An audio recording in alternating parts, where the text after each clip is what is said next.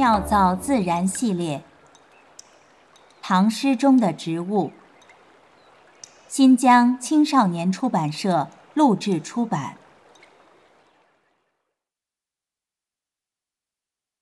送李少府贬峡中，王少府贬长沙。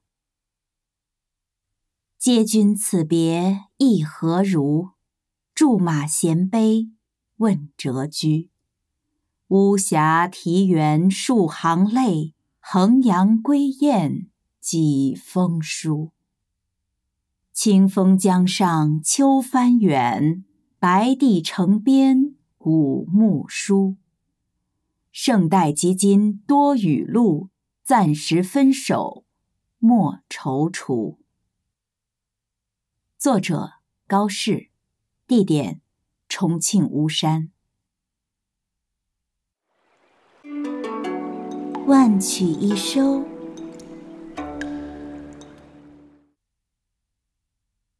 唐代诗人以文而论，孰优孰劣，莫衷一是。以位而言，如高适般官至节镇，书生封侯，仅此一人耳。高适少时家贫，入仕极晚，三十二岁落地，四十六岁任职封丘尉，四十九岁投奔哥舒翰任幕僚，五十三岁于哥舒翰被俘后投奔唐玄宗任谏议大夫。同年，玄宗被遥尊为太上皇。高适立即转投新军肃宗，任淮南节度使，平定永王之乱。五十九岁投奔代宗，六十岁任刑部侍郎，封渤海县侯。六十二岁去世，追赠礼部尚书。安史之乱打破了原有的仕途晋升体系，藩镇割据和频繁平叛急需人才。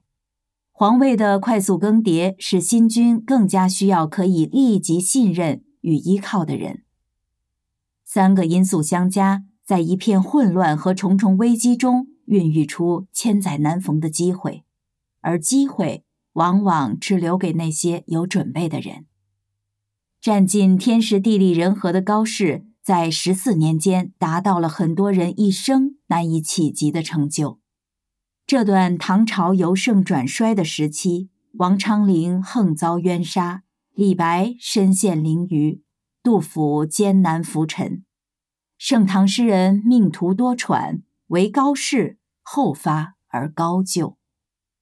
李白与高适本为旧识，天宝三载，李白被玄宗赐金龟山后，曾与杜甫、高适结伴同游。三人仗剑阔谈，寻仙访道，畅贺诗酒。白日携手同行，夜晚共被抵足。从初春一直游到深冬，真真是一段潇洒岁月。十一年后的天宝十四载，安史之乱爆发。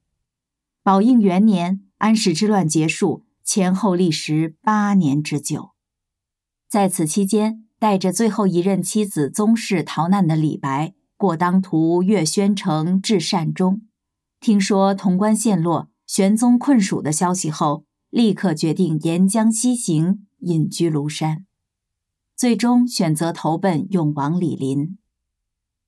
而此时的高适，先是辅佐哥舒翰镇守潼关，及汉兵败，高适走洛谷追赶玄宗。向皇帝力陈当前时弊，详细战败根源。即天宝十五载永王之乱，李白因入于永王墓下，被囚浔阳，曾向旧友高适递诗求救。不知高适是想明哲保身，还是打算不救而救。总之，深谙官场权术的高适并未出手。人生选择造就的巨大差异。随着历史巨轮滚滚向前，势不可当地将人们的命运区分开来。这首《送李少府贬峡中，王少府贬长沙》作于何时已不可考，推测应为高适出任封丘尉时的作品。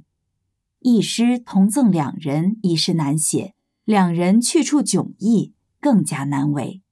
但高适别出心裁，将中间两联双双交错。珠两西衬，如果把此四句拆开重新组合，变为“巫峡啼园数行泪，白帝城边古木书”，是写给贬去重庆的友人；“清风江上秋帆远，衡阳归雁几封书”，是赠予贬去长沙的友人。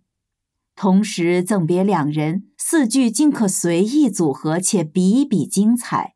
高适的诗文造诣真是了得。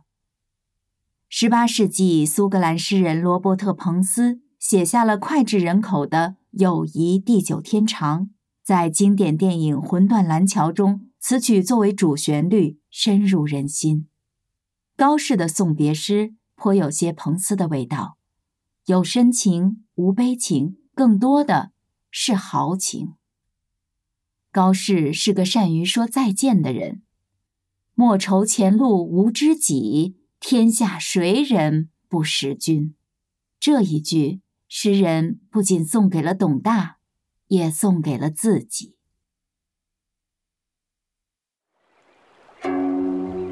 妙造自然。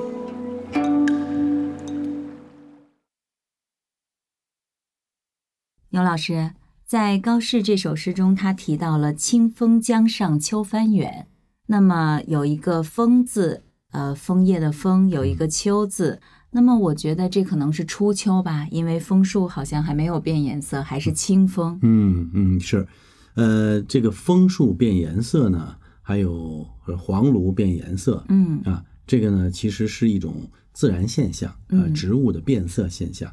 你知道它的原因是什么吗？对我就是想问您，它是为什么会变色呢？呃，主要的原因呢是大名鼎鼎的花青素。